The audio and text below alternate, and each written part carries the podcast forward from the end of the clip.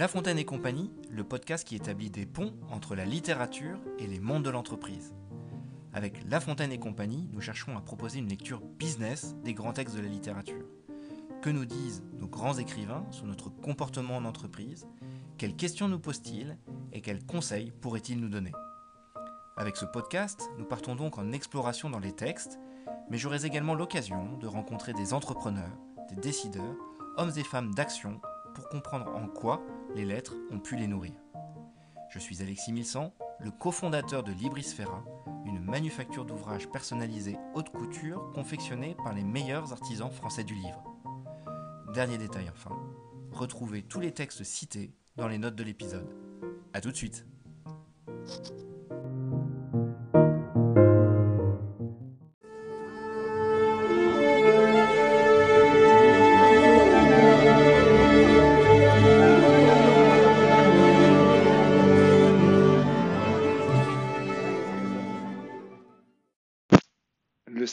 passant. Au fond d'un antre sauvage, un satyre et ses enfants allaient manger leur potage et prendre l'écuelle aux dents. On les eut vus sur la mousse, lui, sa femme et Main Petit. Ils n'avaient tapis ni housse, mais tous fort bon appétit. Pour se sauver de la pluie, entre un passant morfondu.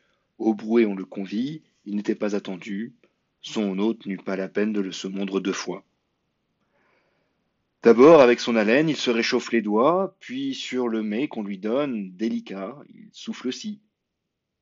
Le satyre s'en étonne. Notre hôte, à quoi bon ceci? L'un refroidit mon potage, l'autre réchauffe ma main.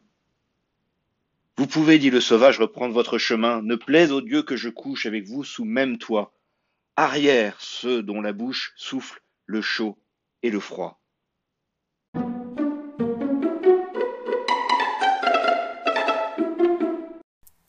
Voilà que La Fontaine nous livre sa partition de la bienveillance.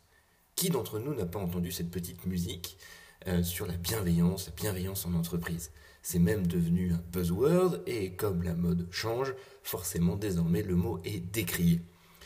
Il est vrai que derrière ce mot de bienveillance, dont la matière elle-même est assez liquide, bienveillance, euh, tout en consonne liquide, se cache peut-être une sorte de sentiment euh, peut-être un peu mou, peut-être un peu bisounours, avec qui s'accorde mal à l'action en entreprise. En tout cas, voilà un terme qui est questionné, si l'on peut appeler chacun à de la considération positive entre les personnes au sein des entreprises, qu'en est-il réellement? Comment euh, finalement orchestrer cette bienveillance tout en veillant à l'action? En tout cas, la question se pose et La Fontaine nous apporte ici, dans Le satire et le passant, sa propre version d'une bienveillance, non pas dynamitée, mais en tout cas dilatée. En effet, quel joli tableau que nous peint ici La Fontaine. Il met euh, tous les clichés d'une pastorale enchantée dans sa fable. Voilà un gentil satyre. Alors le satyre, c'est un, c'est un corps d'humain avec euh, des pieds de bouc, donc c'est une sorte de Shrek des temps anciens.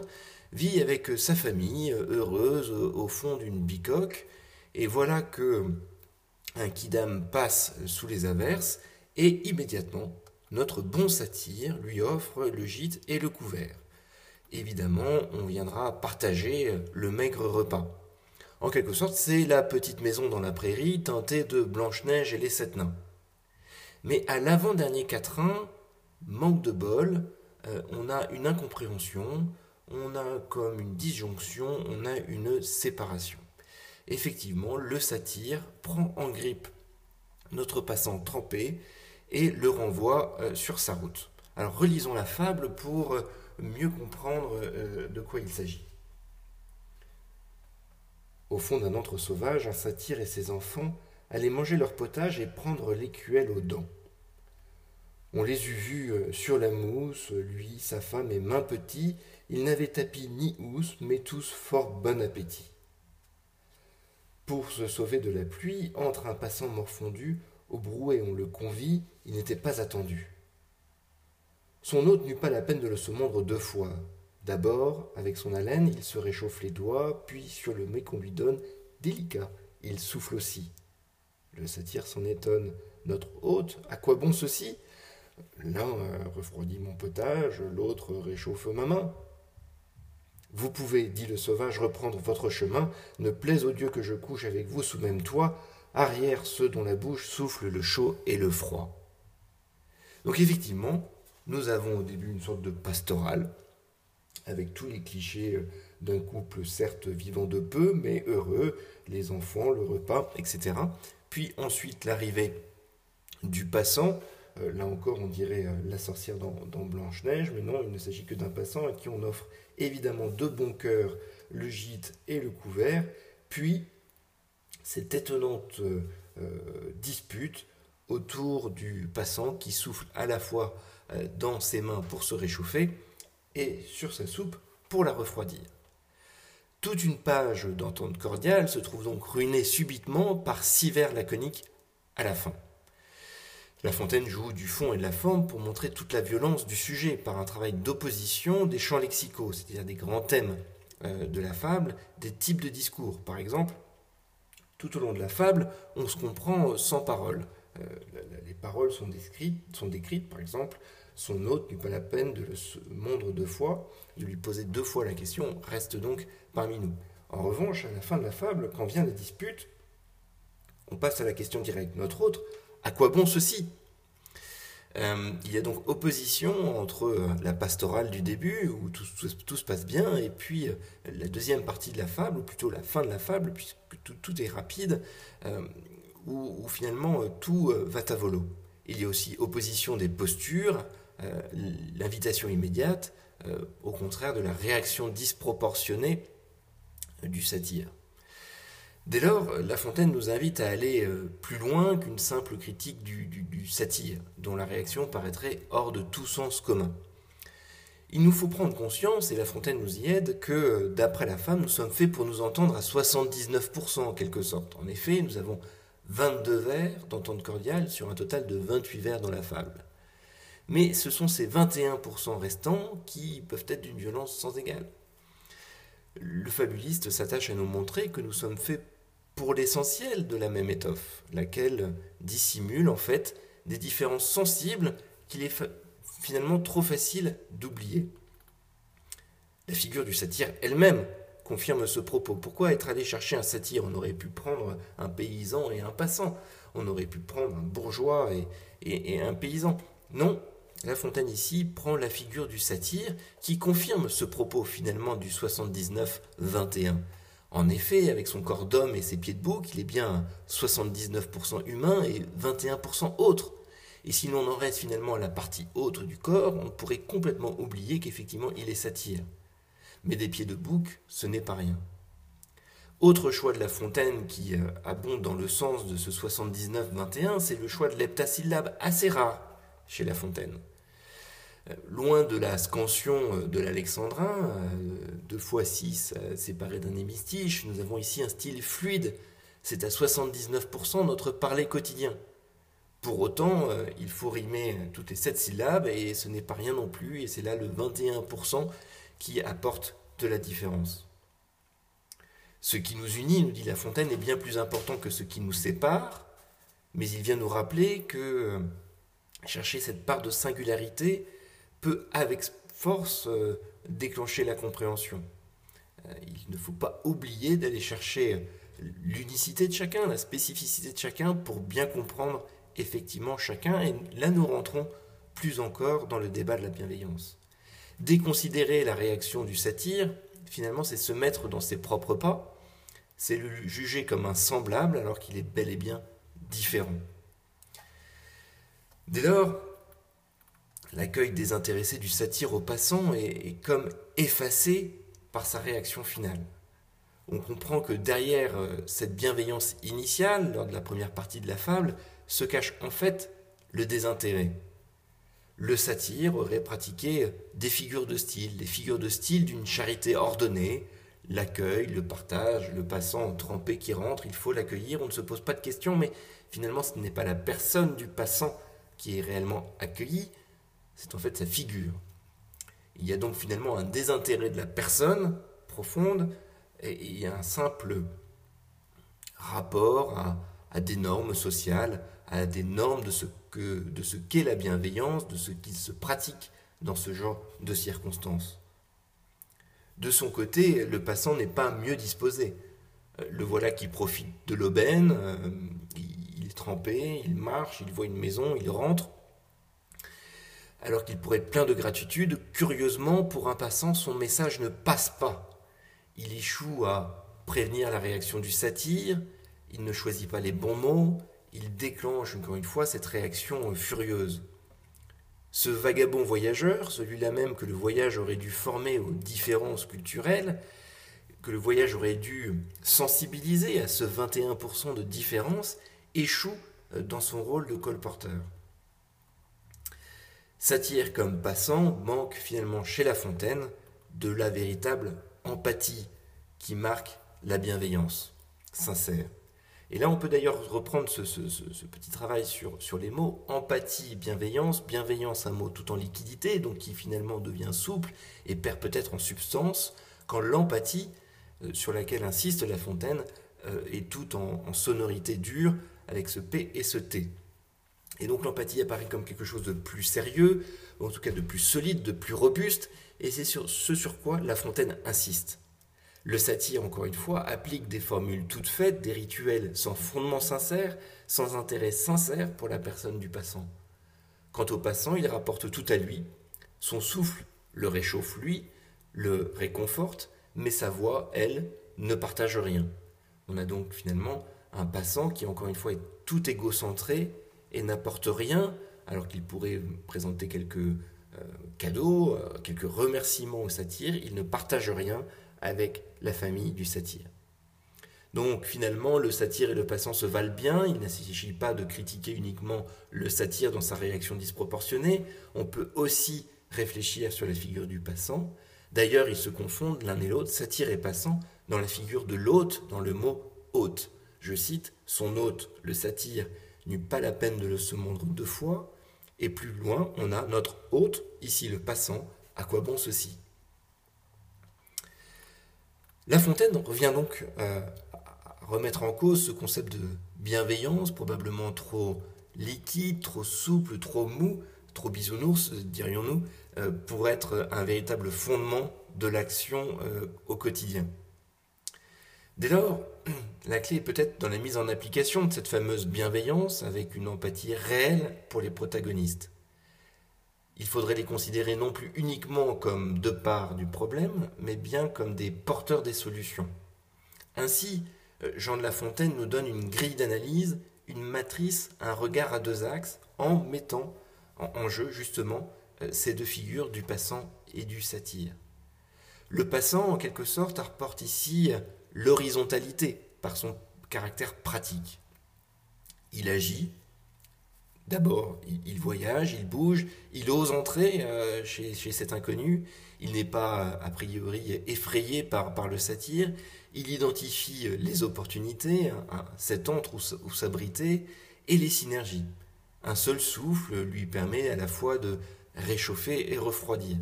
On a donc quelqu'un qui est éminemment pratique, éminemment dans l'horizontalité il est effectivement passant dans la mesure où il identifie ses synergies et où il sait passer d'un registre à un autre.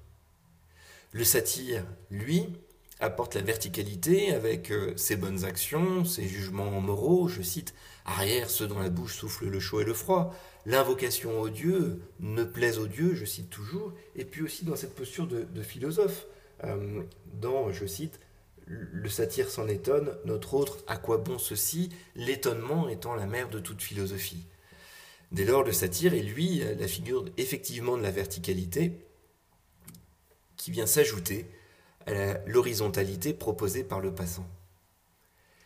La Fontaine insiste sur cette notion de matrice à deux axes, horizontalité, verticalité, avec le recours au chiffre 7. On a déjà vu le choix original chez La Fontaine de l'heptasyllabe, des vers de sept syllabes viennent, s'aligner horizontalement.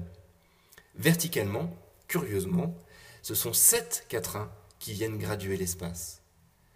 Nos deux axes horizontaux verticaux qui viennent enrichir finalement la lecture que l'on peut avoir dans notre empathie vis-à-vis des autres, ces deux axes sont donc égaux, euh, illustrée à travers la figure du 7, aux dimensions de l'univers, de l'espace et du temps, on peut se référer aux sept planètes du système solaire, aux sept jours de la semaine, mais aussi aux dimensions de l'art et de la morale, avec par exemple les sept notes de musique, les sept dons de l'Esprit Saint, et on retrouve ici la figure du souffle. La bienveillance chez La Fontaine se fonde donc sur un regard à 360 degrés euh, qui constamment s'élargit pour découvrir l'autre, qui constamment s'élargit aux dimensions de l'univers. Si l'on cherche à travailler son empathie, on peut s'interroger sur ces deux axes, verticaux, vertical et horizontal. L'horizontal apporte le caractère pratique, relire finalement la personne avec qui on interagit sur ce registre pratique, sur ses compétences, sur ses savoir-faire, sur ses talents, et puis un registre vertical, où on vient chercher plutôt un axe moral, un jugement moral, une lecture morale pour nourrir notre empathie. C'est bien comme cela, avec ce regard à 360 degrés, un regard dynamique, que euh, La Fontaine définit l'empathie. En reconnaissant chacun dans sa verticalité et son horizontalité, on se met en posture d'éviter les quiproquos et de révéler, de développer ces deux axes de la personne.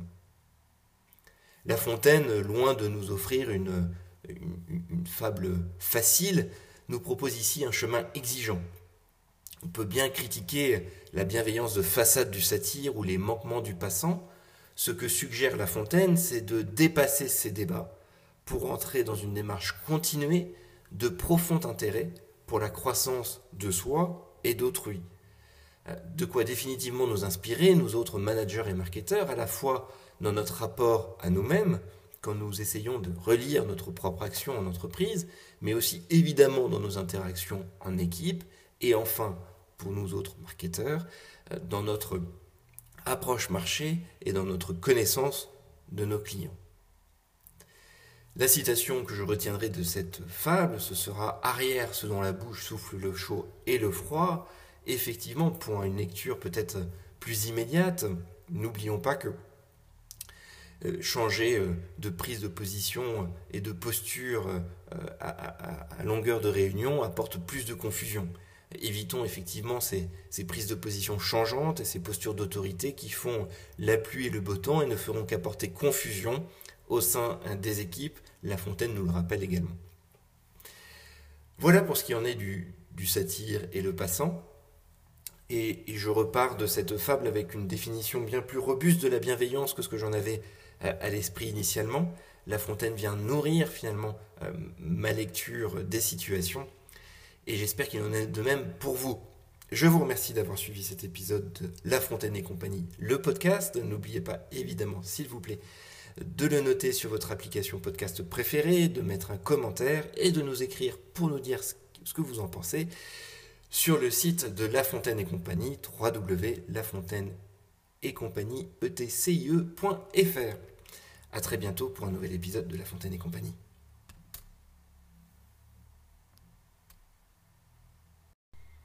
Post-scriptum, j'ai oublié de vous dire un truc.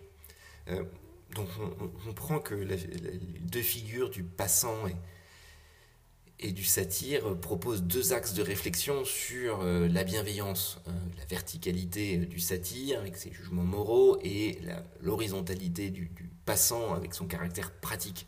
On a vu aussi que du coup cette matrice s'articulait autour du chiffre 7 avec verticalement les 7 quatrains et horizontalement les 7 syllabes des vers. Encore une fois, ce chiffre 7 est assez rare chez, chez La Fontaine, c'est donc un choix réfléchi de la part de, de, La Fontaine.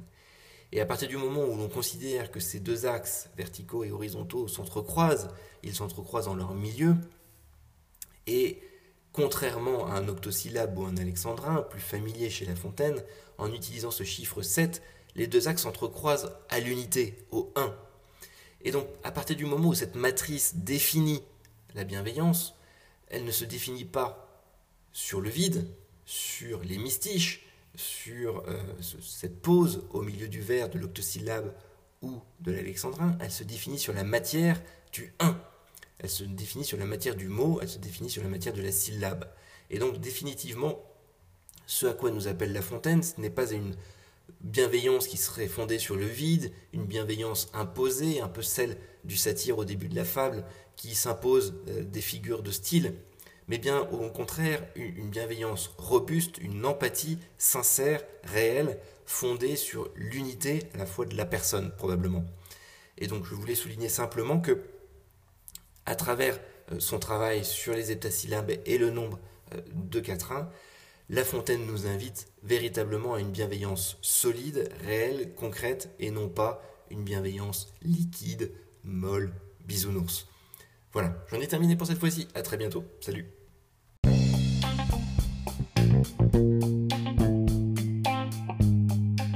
C'est la fin de cet épisode de La Fontaine et compagnie, le podcast, le podcast qui vise à établir des ponts entre la littérature et les mondes de l'entreprise. Merci infiniment de l'avoir écouté jusqu'au bout. Si vous aussi, vous appelez de vos voeux plus d'humanité, au pluriel, dans les entreprises, aidez à faire connaître La Fontaine et compagnie avec la fameuse note 5 étoiles et le commentaire bienveillant sur votre application podcast. Un message pour nous faire progresser Rendez-vous sur le site de La Fontaine et compagnie où vous pourrez également vous inscrire à la newsletter et recevoir ainsi chaque semaine des bonus complémentaires aux épisodes. Un immense merci et à la prochaine Thank you.